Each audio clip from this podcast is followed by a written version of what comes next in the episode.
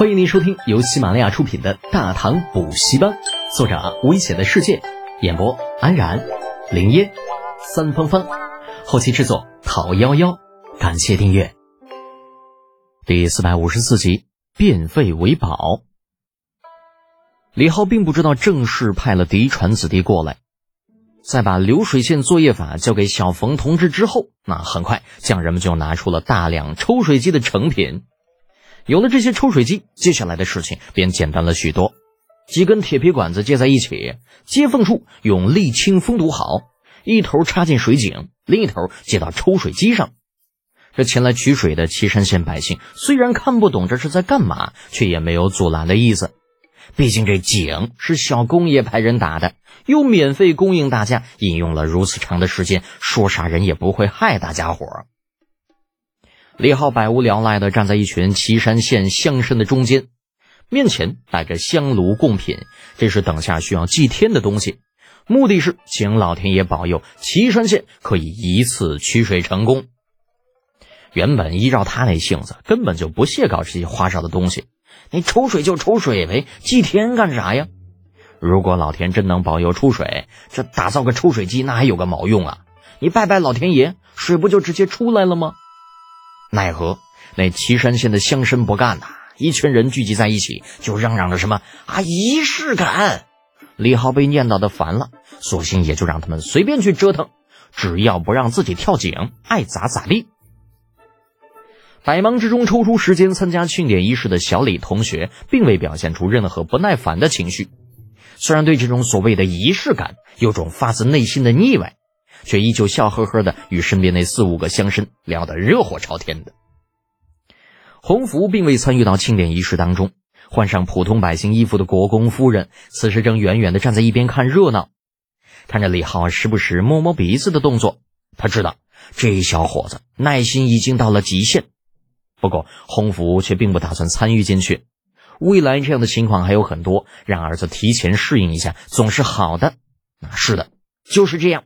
洪福绝不承认这是在坑儿子。时间大概过了一刻左右，袁天罡出现在人群的正前方，崭新的道袍衬托之下，袁老道士手持拂尘，一副仙风道骨的模样。先是念了一段经文，接着燃香祷告。虽然近两年他一直奋斗在科学研究第一线，但主业却并没有放下，依旧十分的熟练。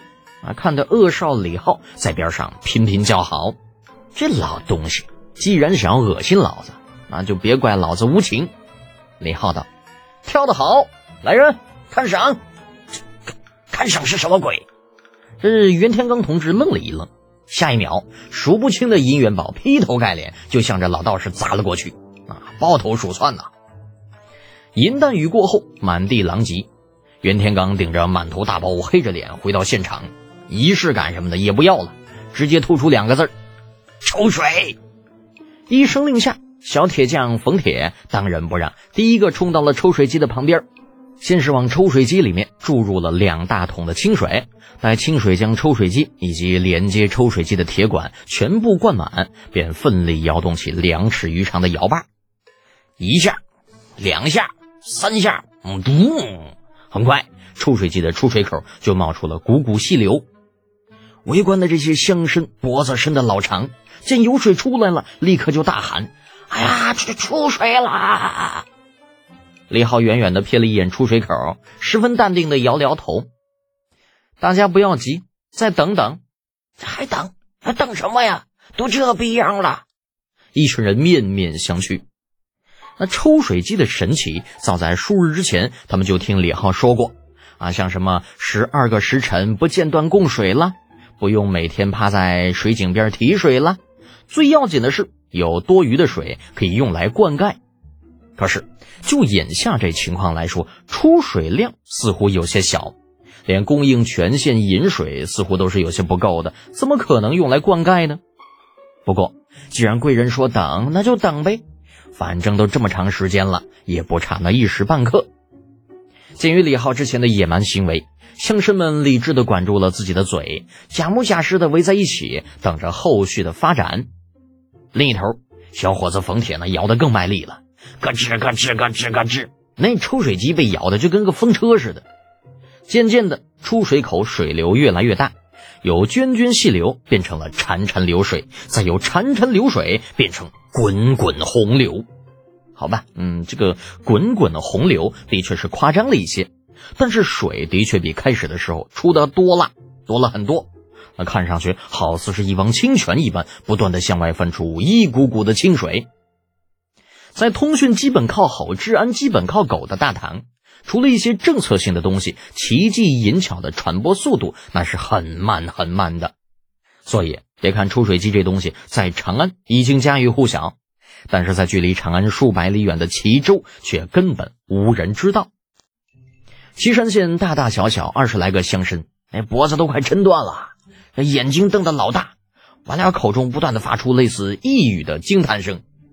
哎呀，这好厉害呀！哎呀，世子就是世子，这真是太厉害了，竟然能打造出如此厉害的神物。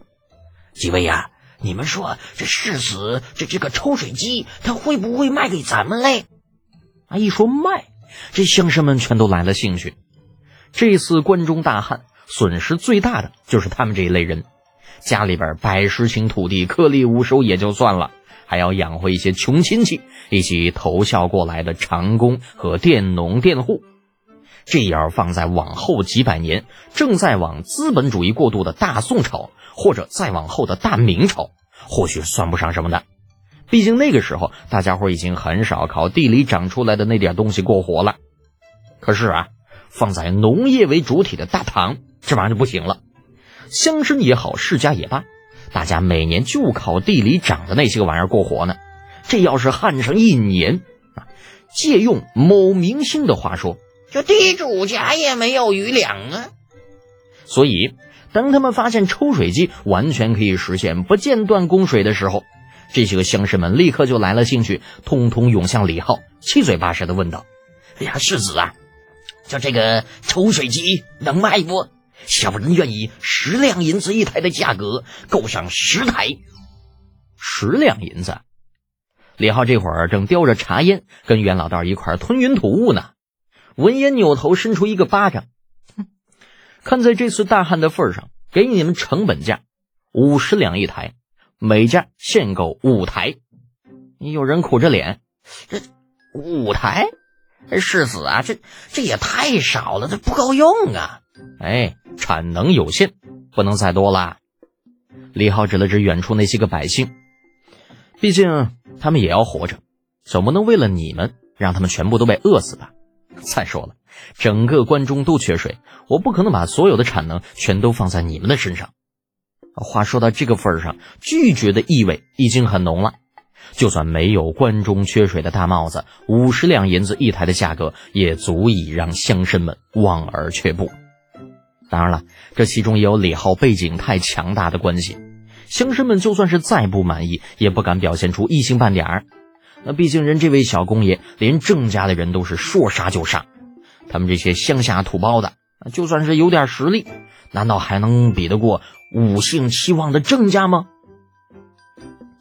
望着乡绅们泱泱离去的背影，啊，袁天罡狠狠地抽了一口从李浩手里骗过来的茶烟，吐出了一团烟雾。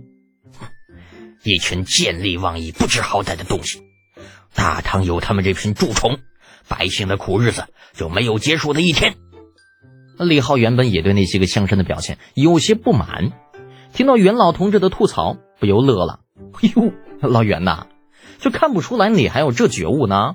哼，我又不是没得感情的石头。”袁天罡这会儿哪里还有什么仙风道骨的样子呢？狠狠地往地上啐了一口：“哼。”这些年混迹市井之间，早就把这些人给看透了。说完这些，老袁想了想，嗯，要依着我，世子你刚刚就应该把这抽水机敞开了卖，价格也提到一百两银子。